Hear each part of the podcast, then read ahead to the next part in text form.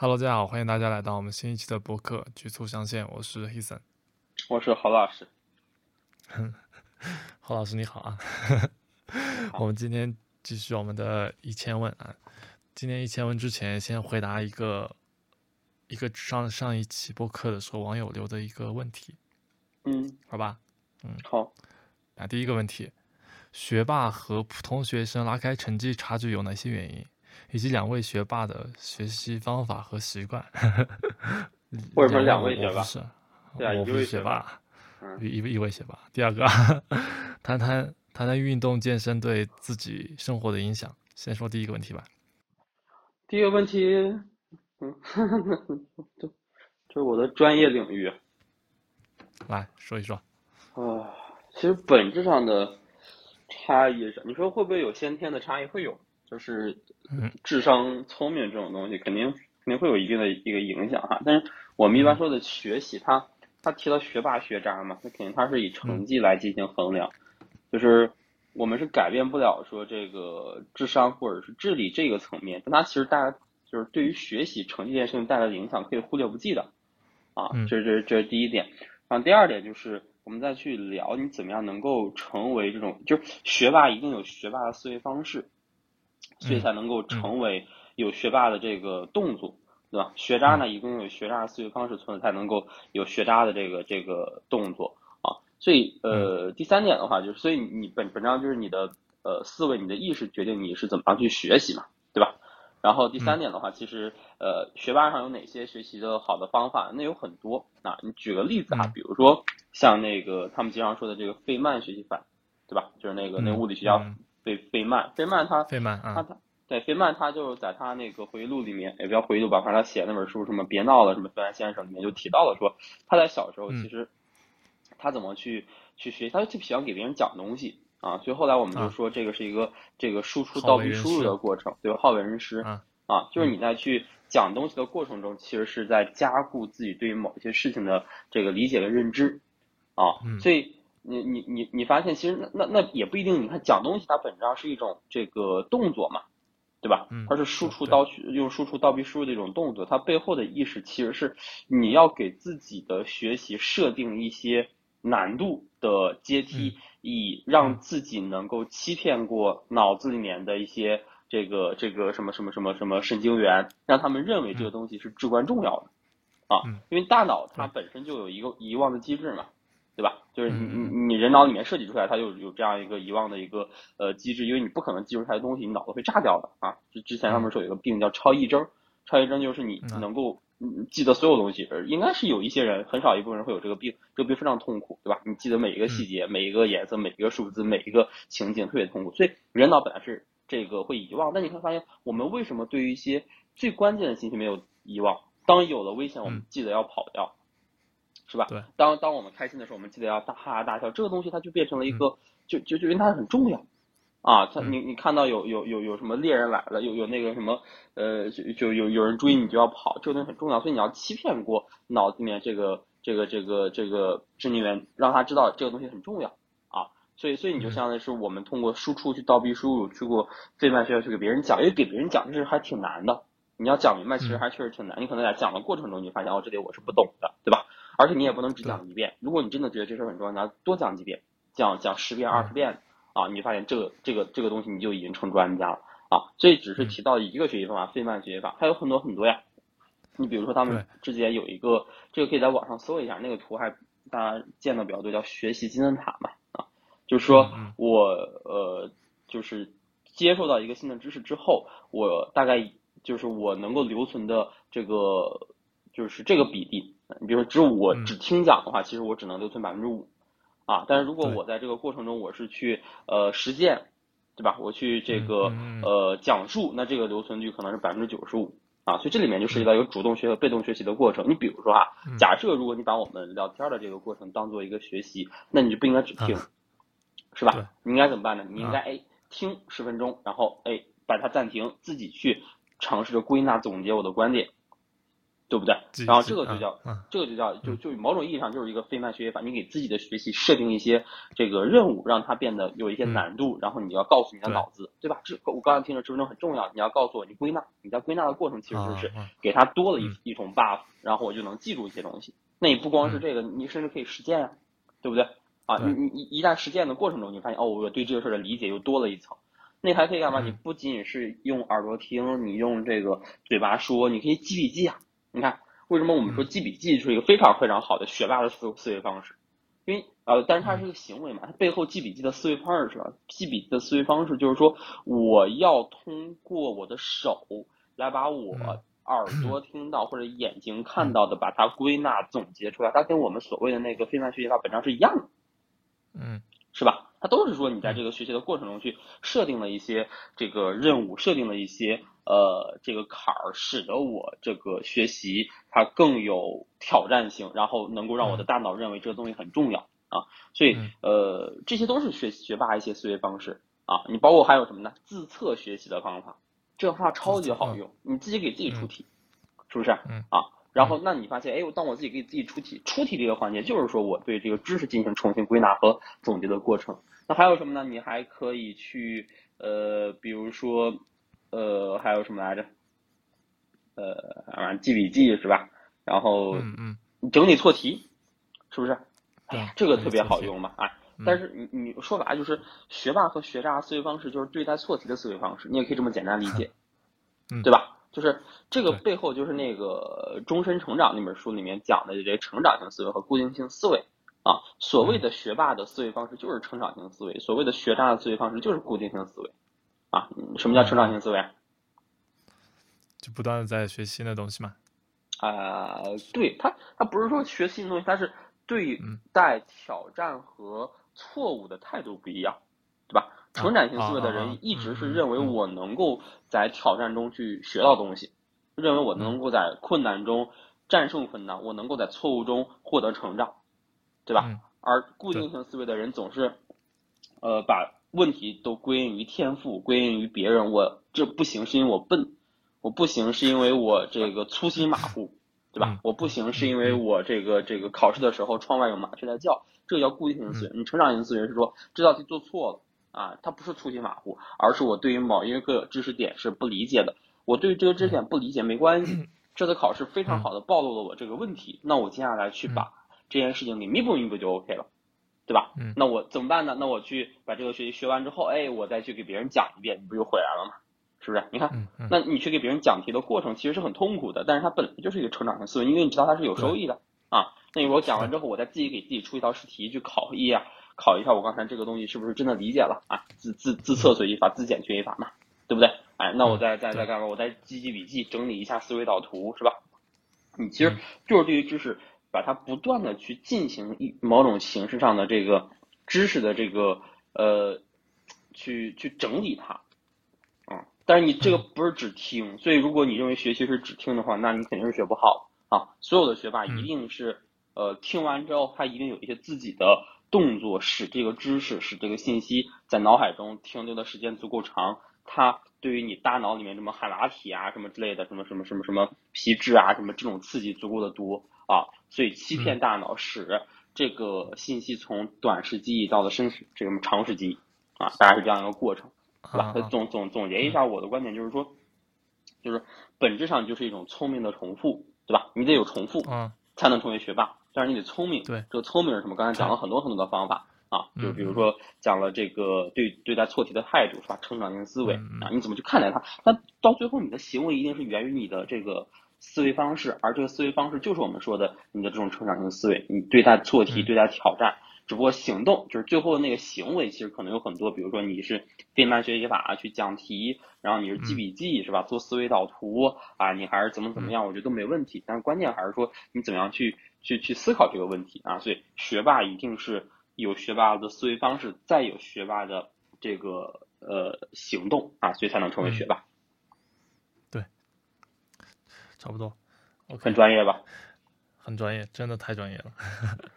哎，研究三年这玩意儿呢，何止三年呀？我我这马上要写书了嗯，好吧，真的真要写书吗？可以写，你说，听听评价。但但我不，我其实有个问题啊，嗯，是是不是学霸和那个所谓学渣之间，他是不是存存在一个什么东西，叫做他们对待那个失败或者是错误的态度不一样的？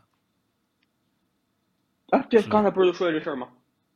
对对，但但但但是学霸那那种态度，就是是就是说我一定要把它转换成一种一种成长型的，我我对于这个失败肯定是有有有原因的，我会归结到一个比较嗯客观的的的东西，我需要找出原因，然后解决它，哪怕是错题原因找出来，对吧？对啊，呃，肯定就觉得是肯定是能能解决的嘛，有些问题是，但是学学渣好像是那种思思维方式，就好像说啊，是我笨啊，是我不会啊，我我就就摆烂，啊原生家庭 对，归因嘛。对吧？啊啊，嗯归因啊，你的问题是啥？但但但但中间是不是还还还有一点，有有有一有一点小小问题，就是呃万一有有是不是有有那种问题，就是说确实是因为笨呢，怎么办呢？哎呀，你看这这事儿是无解的，你知道吗？存不存在确实是，存不确实因为存不存在一个啊，就存不存在一个年龄的问题呢？就就有有些学员，他他就是因为年年龄就就在那儿，他就想不通，他他估计过两年他立刻就啥都懂了。不不不，我觉得不存在年龄的问题，就是啊就是，就你你看学习这事儿是很就很很宽泛的一个一个概念嘛，对吧？什么叫嗯学习？就刚刚举个例子，你看听我俩播客算一种学习吧，呃我们啊某种意义上它就是一种学习，它你想获得信息嘛，对吧？那你说啊这玩意儿我跟聪明与笨有什么关系呢？就是学习的本质，就是另外一个本质，它一定是一个量变引起质变的过程，嗯，是吧？就是你你去用聪明和笨去下定义的时候，你就一一一定是进入到一种怪圈儿，是我一定一一一一下就要质变，那不可能的呀，嗯，就没有什么说啊，就没有什么东西是一蹴而就的嘛，对吧？我那咔一下，明天就成为百万富翁，咔一下，明天就考北大清华，不可能的呀。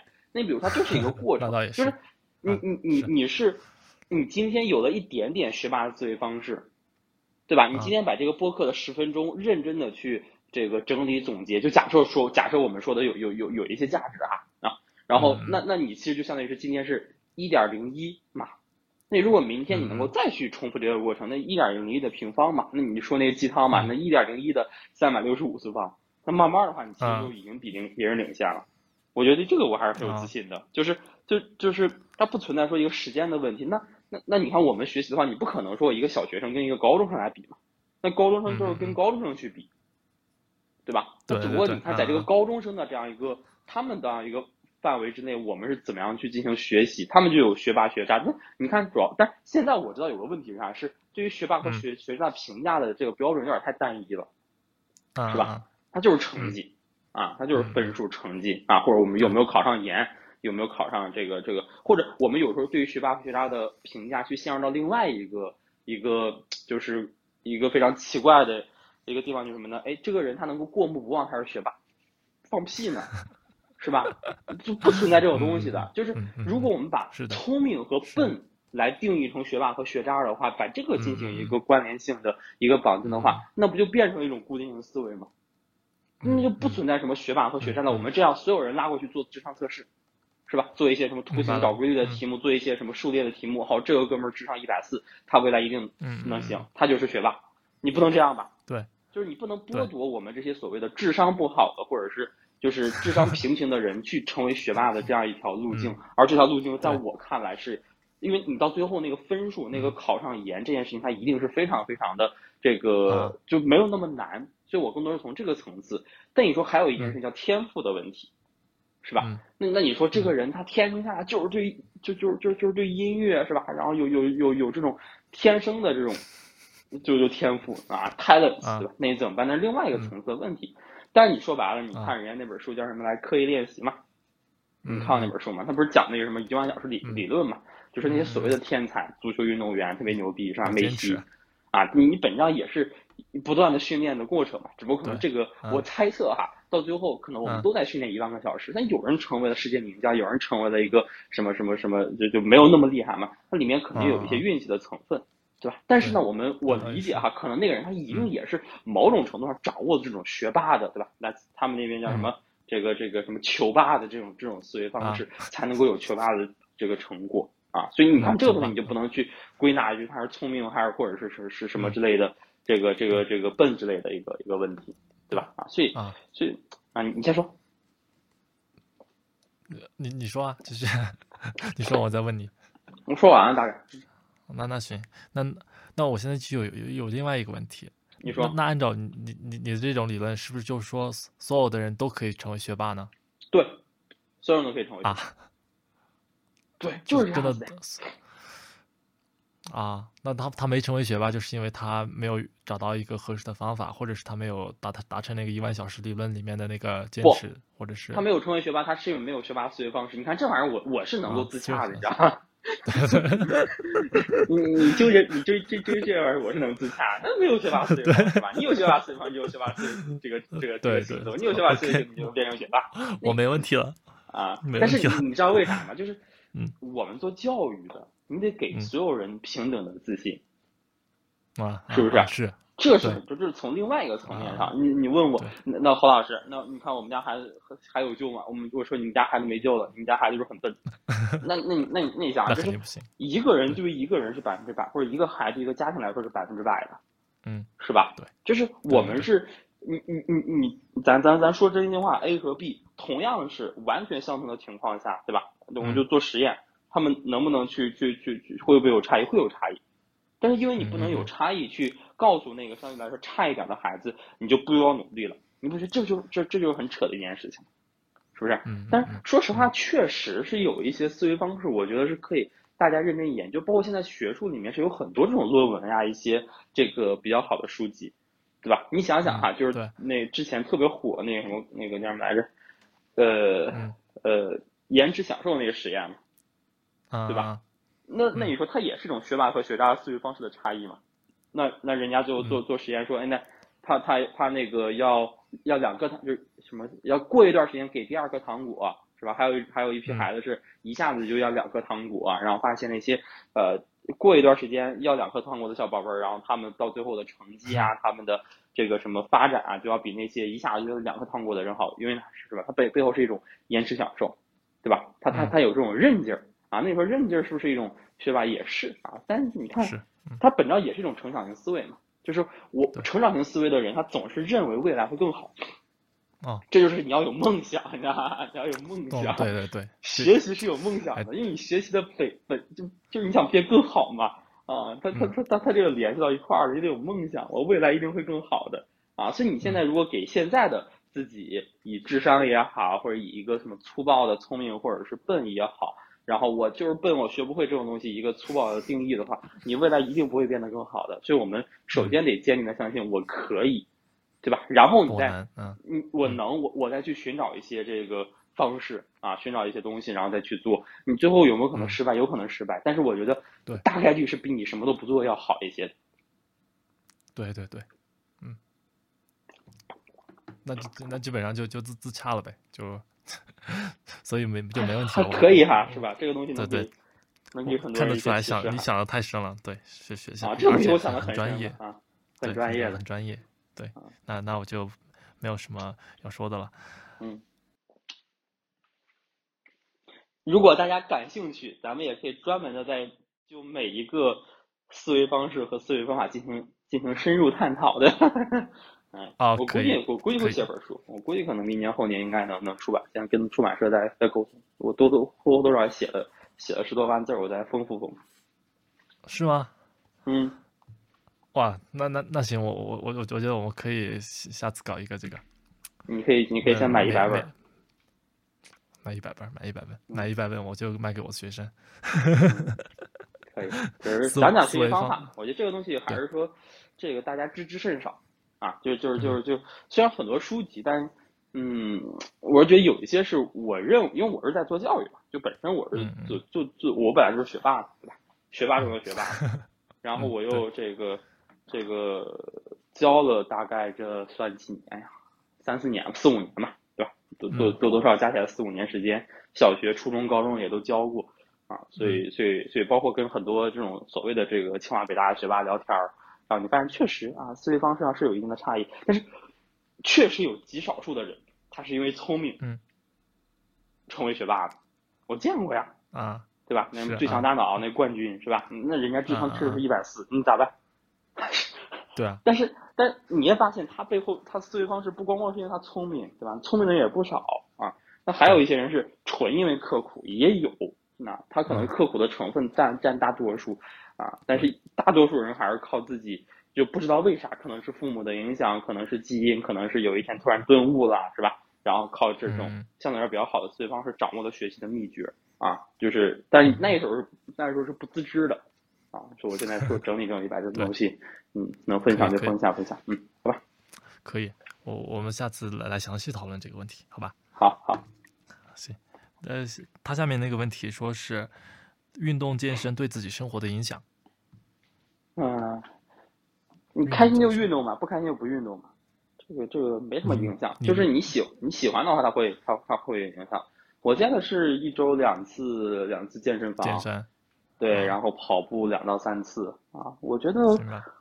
就就会让你产生一种，反正他们不是有产生多巴胺啥的嘛，对吧？会让你自己嗯。兴奋啊，我觉得会有一点啊，就就，但是我更多的就是 怕死，我觉得我要不动不行啊，每次每次哎你去什么按摩，人家都说你啊，你久坐呀，你这个脊椎呀，你里面有泡什么，里面有有你经络不行啊，我就我就特别害怕，对我说会不会死掉？运动就是对抗死亡的最好方式吧。对，差不多。但但，但还是有一个小小理论啊，要说一说，嗯就是说，其实其实你你的死亡可能和你的运动真的没什么太大的关系，好像和嗯你的心跳次数有关系。就是人的那个心脏的跳跃次数是有有限的，如果你你每每时每刻让你的心心脏保持一个高速的跳动的一个状态的话，那你的寿命可能就比较短。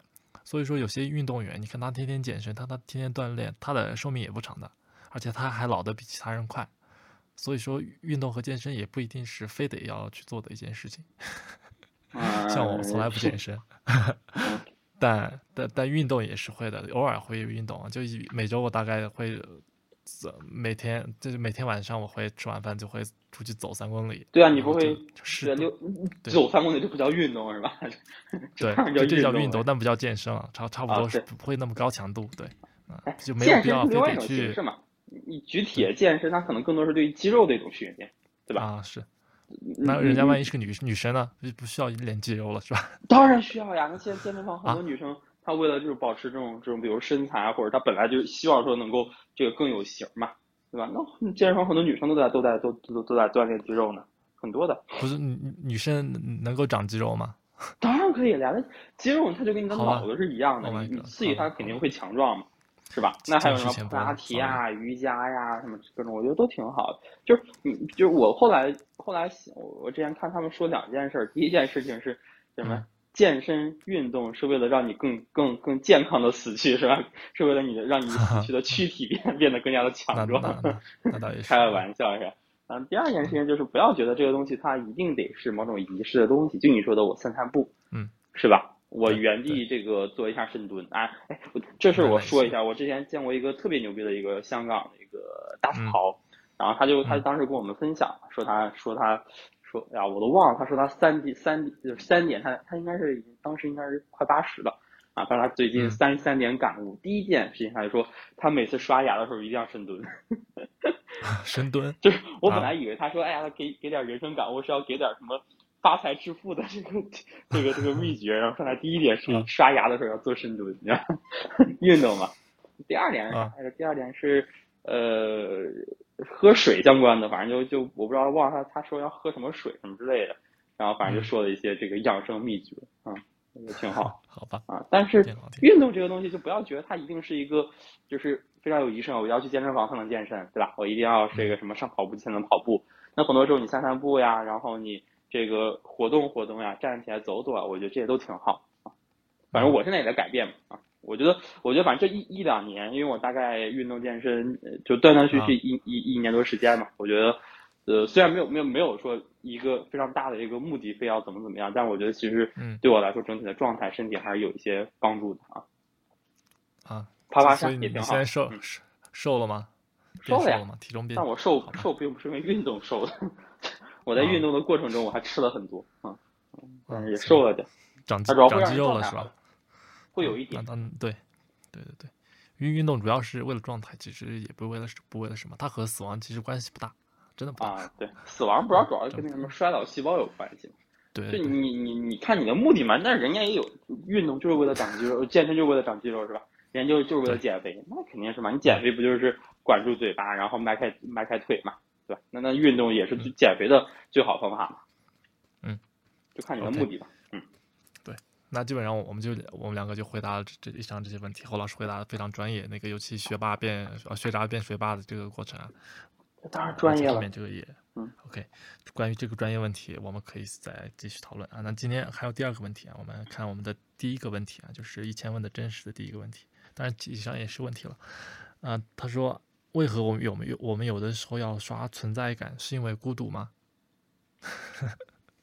啊，是因为这这这是哎呀，为什么要刷哲？这是哲学问题还是什么问题？这应该不是哲学问题，刷存在感。就是希望被看到嘛，对，希望被看到。希望被看到是因为，你希望被，就是不是什么叫刷存在感？我我这这这词汇我好陌生。啊。存在感嘛，就是，就比如说，就我能想到就在一个饭桌上是吧？啊，大家都大家都吃着饭呢，然后你突然来了一句：“看我今天穿的衣服好不好看？” 就类似于这种刷存在感。我不知道哈，我我感觉刷就是你希望被人看到，希望被人关注啊。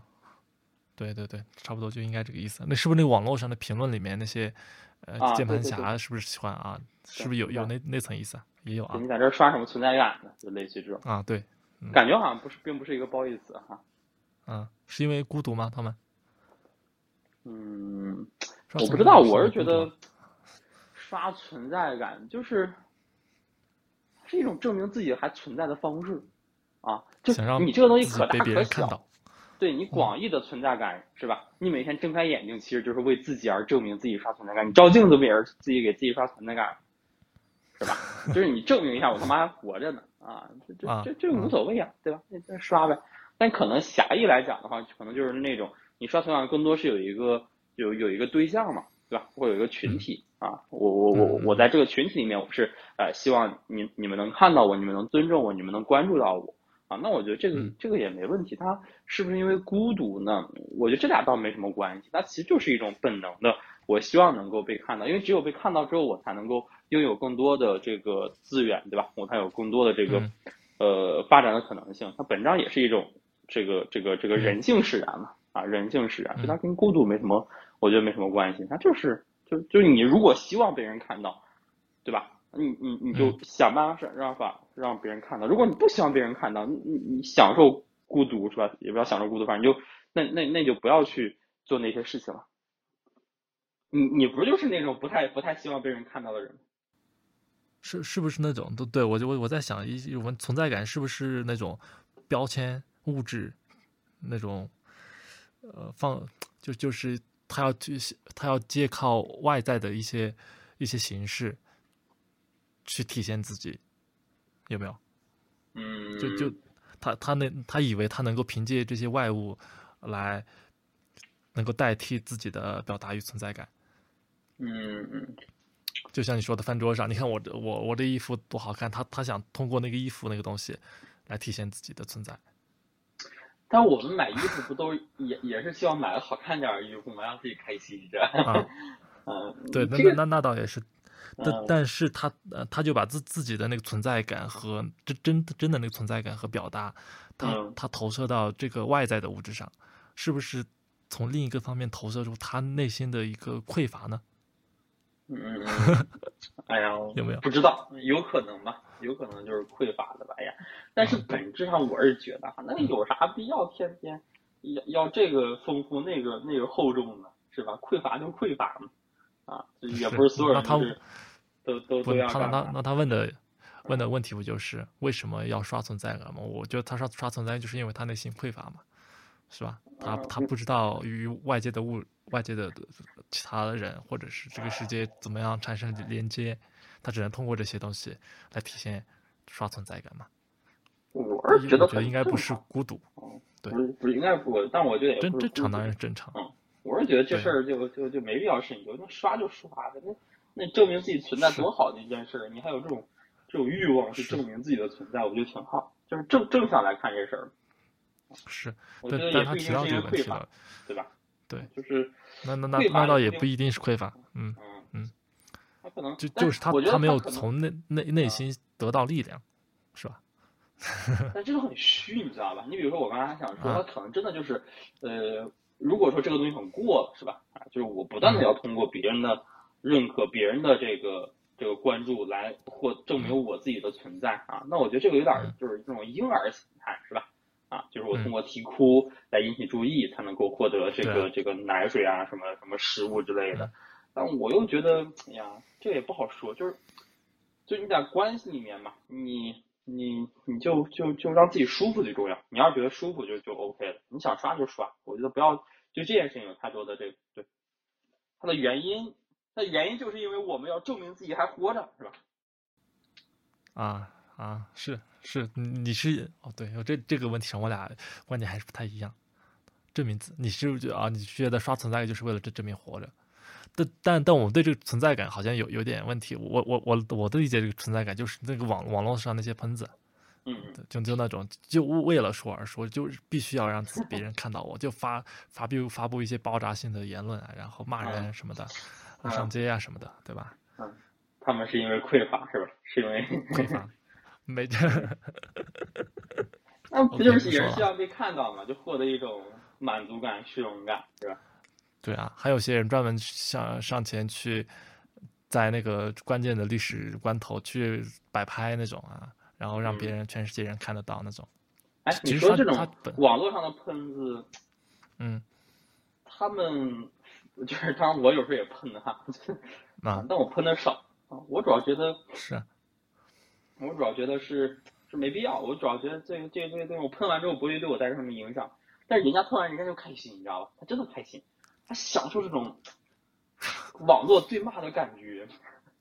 啊，可能啊，如果从这个层面，确实可能他在就是就是就是你在游戏中能够获得很多的快乐，有可能这个快乐却在在生活中得不到啊，所以游戏中的快乐会成倍的给你带来这种满足感。对吧？那我在网络中天天就是这个这个骂来骂去的，然后这个骂来，我觉得确实可能现实，对他也挺爽的。可能可能可能这种人可能在现实世界上，就是你要真的问他意见，他一个屁都放不出来那种。对，也大有人在呢，对吧？啊，所以我是觉得，嗯，你看，就是大家的表达，大家的这个言语的行动的表达，其实都是正，都都是很正常。但是你如果把你关键是一个表达的内容和形式嘛，是不是？以及你的目的对啊，就是就就就，但是你的内容和形式其实体现了你的目的啊，或者基于你的目的去去进行表达啊，所以这个时候你就反你像你自己，每个人都有观点嘛，对吧？只不过这观点就是呃，我觉得每个人可能说出的东西都是他自己的观点，他的他的构成的这个这个部分。啊，就就很多时候也是没有什么对错的，所以表达就表达。但是你如果真的这个东西就变成了某种意义上的人身攻击，你一一张嘴就是阴阳怪气，就是这个，那我觉得可能要反思一下自己是不是有一些问题，是吧？对，哎，对对对，非常好。就对你一张嘴阴阳怪气，那对。你你说的任何话就是你你自己内心的一个投射，你你你可能就在你你现实当中你不敢说，你到网络上老网络上说，然后你一个人不敢说的时候，你就找一堆人说，是吧？也也不能天天当道德警察，是吧？那人家现在那那那你在网络上骂来骂去，总比总比在现实中那个打砸抢上要好吧？是不是？那那那那这个那那倒也是，他就那倒那倒也是，本质上他得有个情绪的宣泄口，我也得有个情绪的宣泄口呀。你运动有时候就是你情绪的宣泄口，对吧？那些人我我觉得如果天天就骂来骂去，大概率他也不运动，那没有宣泄口，你的情绪得排泄呀，是吧？那那那这个情绪那那怎么排泄？那骂他，要是真的骂人能排泄情绪，我是觉得也挺好。啊，就是，但这又回到那个上一期，我记得有个问题，那个哥们儿哎问，哎，我现在天天受到了这个网络攻击，你看这玩意儿不闭环了吗？对吧？对，明白哦，那些人骂你是好事儿，对他们来说是一个情绪的宣泄，你正在普度众众生，是吧？你因为一个人受苦而而让这么多人快乐，挺好。但是可能这个东西的悲哀就在于说，你发完之后也不会。获得长久的快乐，它只是短暂的这种情绪的宣泄，而且这种宣泄很多时候它是站不住脚的嘛，对吧？你是没有经过严密的论证，比如我要骂一件事情，对吧？我这个这个，我就我就说这部电影不好看，啊，我就说这是太傻逼了，是吧？怎么能有这种电影啊？啊，就骂嘛，对吧？这个这个演导演傻逼，演员傻逼，这个各种傻逼，对吧？当然我也经常在豆瓣上，我经常在电影骂骂骂骂电影啊。但我觉得，就是我其实有时候就是一种情绪的宣泄，我看完之后不舒服，对，是不是？啊，我就我就我就总想总想留下点什么东西骂一骂，让别人看到，你就是这也是刷存在感，是因为孤独吗？呃，我就不是因为孤独，肯定不是啊，也也好像也确实不太是因为证明我还存在，我就是想就就就就想发两句，是吧？单纯的想说两句啊，但是我就觉得可能。就是你看我这已经算是比较克制了，我还看过电影，是吧？我还稍微的编辑一下，我说这个导演你你怎么怎么样是吧？你这个剧情怎么怎么样啊？你这个本儿怎么怎么样？演员的演技怎么怎么样是吧？但对，就是如果看都不看，对，如果我真的是想去提出更更更更那个更理性的，或者是更更更好、更系统性的方案或者是见解的话，其实我应该更细致的研究这件事情，对吧？我应该。大量的去阅读一些书籍啊，什么大量看一些电影啊，做一些对比呀，然后把自己尽量变得专业化一些，对不对？啊，这个可能是对于就如果如果说他们也能看到，对他们有帮助，其实我也是能够哎非常条理清晰的把这个东西给表达啊。但是本质上是啥呢？我也不可能每一件事都保持理性，是吧？那那那那你很多时候你你你你作为人的情绪怎么进行宣泄？啊，你你你就是你就是要三言两语，就是要把感叹号，为什么有段时间咆哮去骂两句，再上去骂两句，上上去就贬，因为我不知道，总感觉，你看，表表扬别人，其实并不会让自己获得多么大的快乐，是不是？对对，会让别人获得很大的快乐，但是对批评和骂总会让自己站在一个更高的一个位置，然后我制高点。还是又回到我上，我证明我存在呀，是吧？对，老子站在这个山峰上啊，这这这这这什么 mountain 这个什么高点上，对吧？我俯视众生，你们都是傻逼，对吧？只有老子在这儿，那多爽啊！你想想，对，这这个所以为啥要证明存在感嘛？那我就爽呀！啊。所还是所以你看，那那是我们上学的那会儿，那我我们的那个老师都都喜欢骂我们。他他其实可能 真的和我们没关系，他可能那天就是心情不好，就是想骂两句，是吧？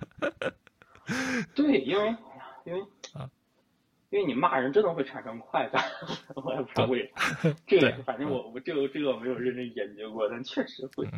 尤其你去批评别人，然后你去。这个这个这个说别人不好，对，你就我就感觉这这就是因为你站在高高点上，谁不想站在高点上？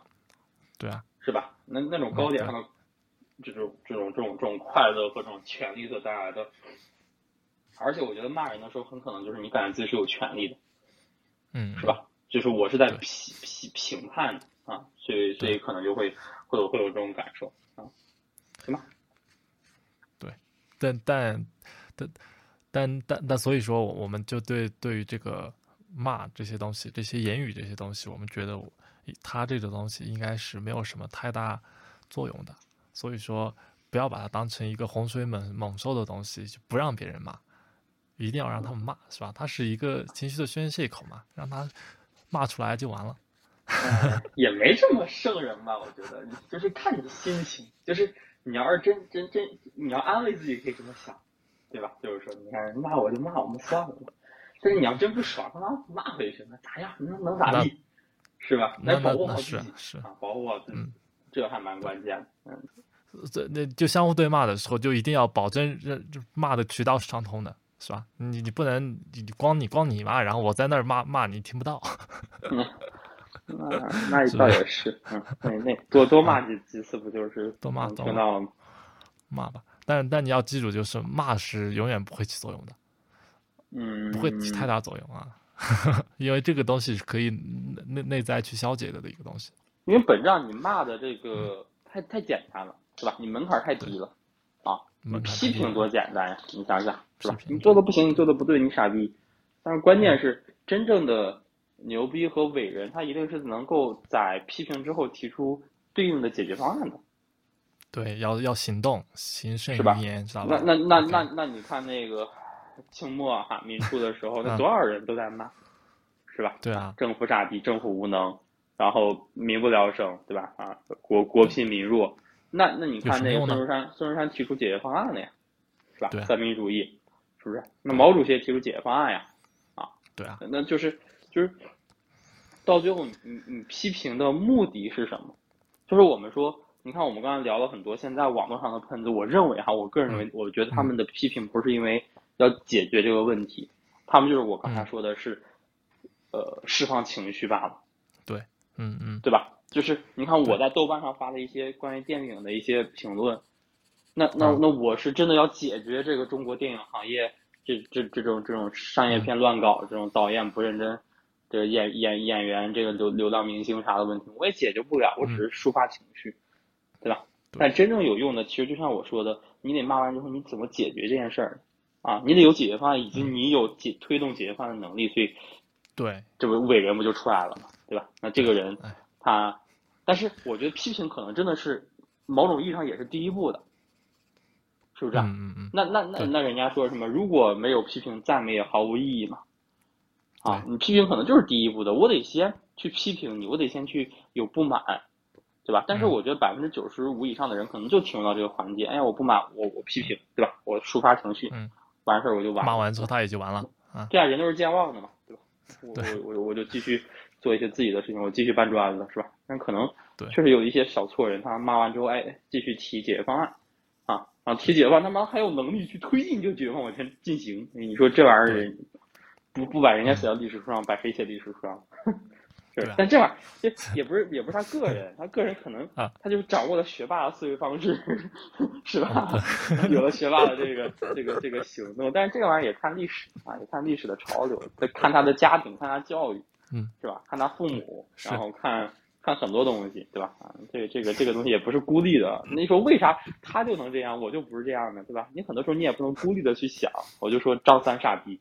对不对？哎，张三凭什么天天就这个骂来骂去的刷存在感？那傻逼东西吧？你你本质上是啥？本质上是张三他在这个过程中受到的教育，对吧？那回到那个 那那可能在人家嗯只是呃原生家庭上啊，回溯到原生家庭，或者他现在在他的工作中，你看他在网上骂，可能是因为他在公司里面是吧？被被别人骂，他要把这种把把这种负面的情绪传递出去，是不是？那也有可能他他在他在生活中非常的失败，非常的难受，所以你啊好不容易有一个宣泄口，让人家还能在在这个感到一一个一个喘喘气儿口嘛，对吧？那那那也挺好，挺好。哎，真的，这聊的越越来越越有意思了。不是一个闭环了，是吧？对，到到此为止吧，这个话题不能深聊了。嗯，下一个问题啊，下一个问他说，他感觉这个世界很脏，怎么办？有有的人却能在这样的世界里活得很精彩，是因为他们努力去看到生活好的一面吗？嗯 是因为他们不会去定义这个世界脏不脏。嗯是吧嗯嗯嗯，OK，这个这个名言记下来，对，你你你你你你没事会想这个世界脏不脏吗？你会想这个问题吗？我从来没想过。你想过这个问题吗？我我没想过呀，对呀，就是你你我就我觉得你首先你这个前提就是就就有问题，就是出发点你为什么就不对，他不是出发点对不不对的问题，他是看问题的方式是错的，那还是二元对立嘛？对，我要给这个世界贴一个标签儿，我天哪！你要给这个世界贴一个标签，你不觉得？你不觉得？这是这这你为什么？就是你你是造物主嘛，对吧？你你你是嗯你是什么？未知世界是你创造的，是吧？这世界它有那个选项嘛？啊，就我 OK，第一步我要创造一个属于我的世界，第一个选项，哎，脏不脏？哎，选脏是吧？你这不是这不是也也也挺蠢的嘛？我觉得，所以这个对本来你你的这个前提条件就是有问题的。那脏吗？什么叫脏？对吧？什么叫不脏？啊，啊那那那那那你说这个标标准就很模糊，你这没有标准，它不是模糊啊。对你你看到的是脏，那也有不脏，你看到的是不脏，也有脏呀，是吧？那什么叫脏呢？嗯是吧？那就这这个东西就很很奇怪，因为脏本身它不是形容世界，它形容衣服脏，是吧？就那这个桌子脏服那个脏，啊它它也它也不一定是脏，知道吧？啊，那可能可能是啥？可能是可能是留下的有有些人，就就 不有些人就就喜欢脏的衣服，对不对？就脏辫儿就看起来就那种很脏，对，嗯，是吧？不也挺好？所以说没法定义啊。这个东西啊、没法定义。就是所以说当你有一双啊脏的眼睛的时候，你看到什么东西都是脏的，是吧？所以你看，非常好。他他啊他往他往后面去去去想那个问题的时候，你说呃，他首先下定义世界是脏的，他说为什么有些人还能够是吧？这个热爱生活，那人家什么 他就很矛盾了，你看，呃，我是觉得那个什么罗门罗罗罗南嘛，什么就说那句话，就还是真正的英雄是看清生活的本本质之后，还能够这个热爱生生活，啊是不是？啊啊，就是是你看人家罗兰不是说真正的英雄是因为看到脏的世界之后还能够保持热爱，不是这样子的，对不对？人家就是他是什么？你你可能能看到你，就比如说，假设我们认为是他他这个脏是看到了这个本质，对吧？但是这个本质一定不是这样一个简单的二元对立的问题，啊，就这个世界里面它是有有有有阴暗面，那它一定有向阳面，是吧？对，它有黑嗯就一定有白啊，除了黑白还有这么多的色彩，对不对啊？它有很多很多东西，嗯所以你一定不要用一个这种这种这种黑白的眼睛去去看待这个这个世界，它不是只有黑白的，不是只有脏与不脏两种选择的啊。那所以其实你在这个过程中，你就意识到，呃，慢慢能发现到很多的问题，这个是没问题的，是吧？我发现很多东西是没有按照我预设那种那那种路径往前走，但是你慢慢就理解，哦，原来这个世界的本质可能就是这样子的，我仍然是热爱这个生活，为啥？因为因为他在这个过程中的思考，他就不是说一定要找到一个什么所谓的答案，他就是想去不断的去寻找这个所谓的这个真相。其实在这个过程中，他是他是充满了这个这个这个斗志的，就是他有他有追求，他有想法啊，就他总是觉得会会更好一些。他会这个本质上，你可能又回归到我们所说的这种成长性思维，是吧？就是你本站成长的思维，它一定是向前的，嗯，是不是？因为没办法，因为时间是向前的呀。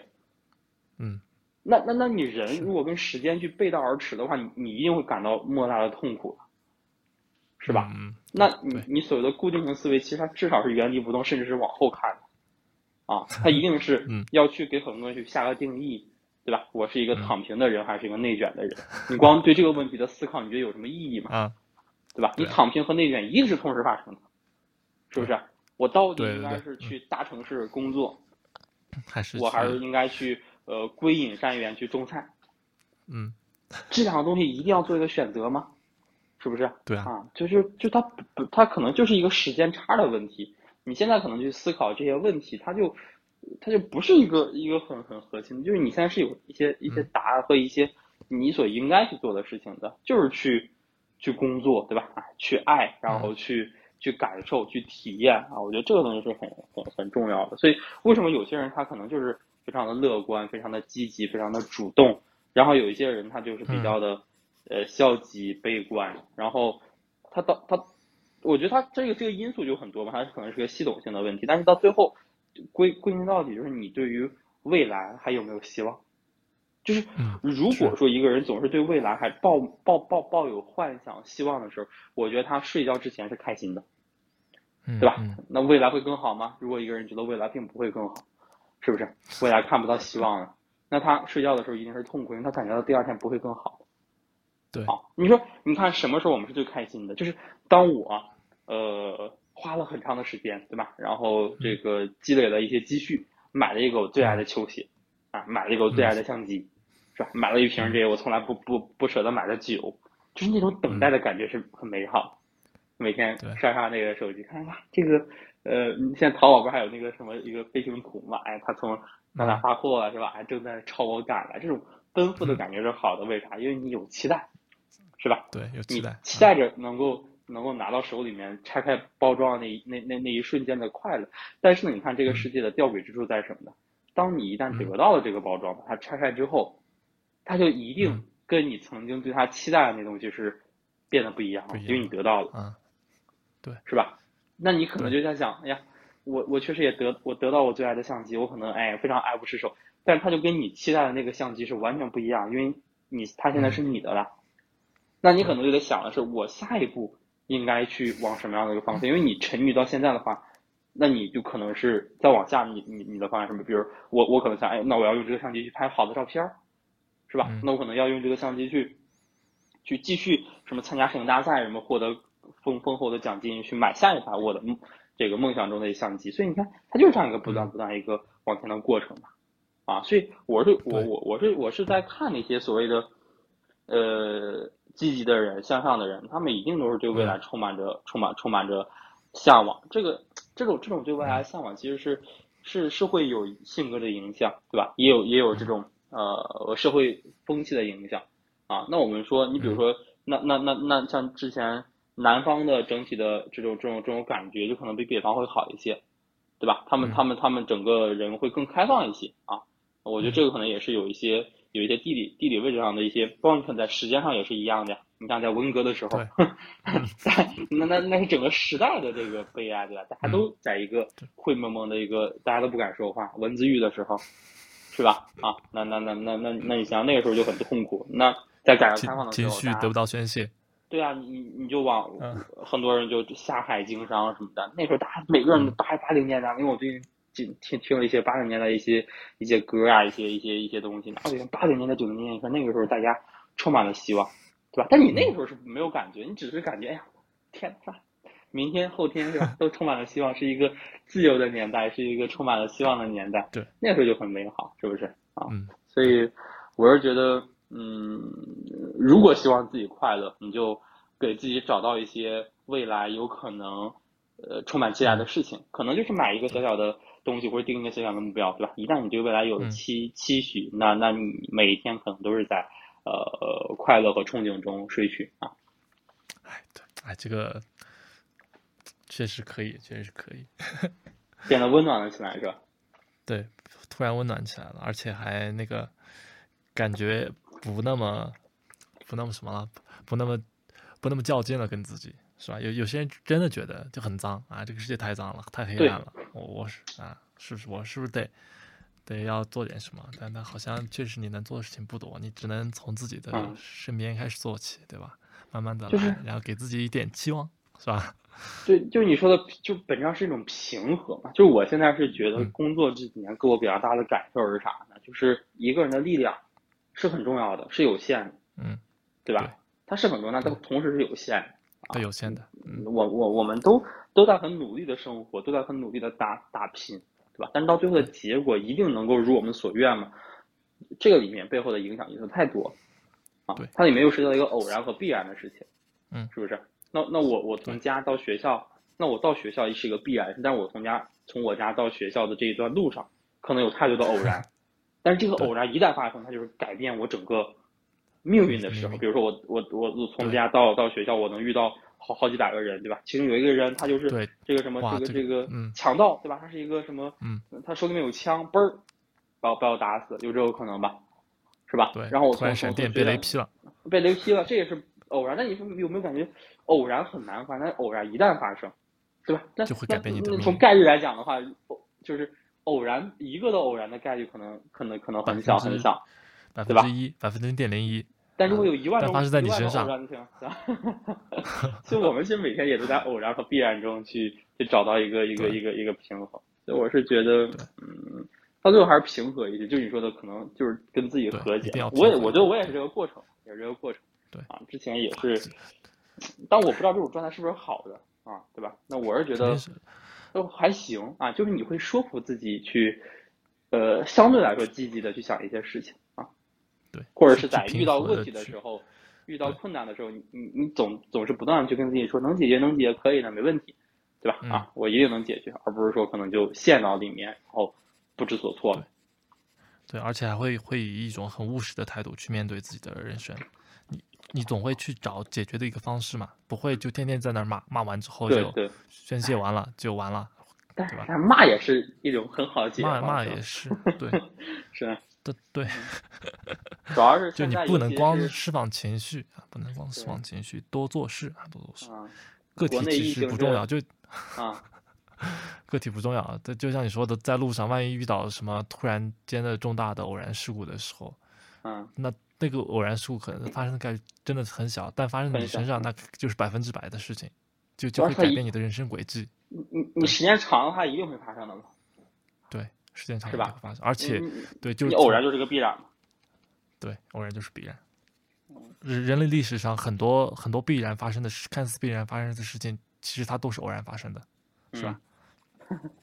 那人们津津乐道那个传奇故事，不就是苹果砸到了牛顿的头上，是吧？啊 对，那玩意儿对，充满了偶然性的这个这个色彩啊。对，所所以说，关键的时时候一定要 务实的态度。OK，今天就到这里，我们好，呃，哎，我我们下周就就真的聊一聊你你的那那本书吧，怎么样？嗯，下周的事下周再说呗。OK，好，那我们下周啊播客我们再见啊，我们这周就这样。如果大家喜欢我们的播客的，欢迎大家在那个喜马拉雅、Apple Podcast，还有小宇宙，然后那个还有什么那个 Google 的那个 Podcast Podcast 上关注我们的频道“局促上线”啊，我们会在每周一不定时的更新我们的节目。我们下周见，再见啊，拜拜。拜拜。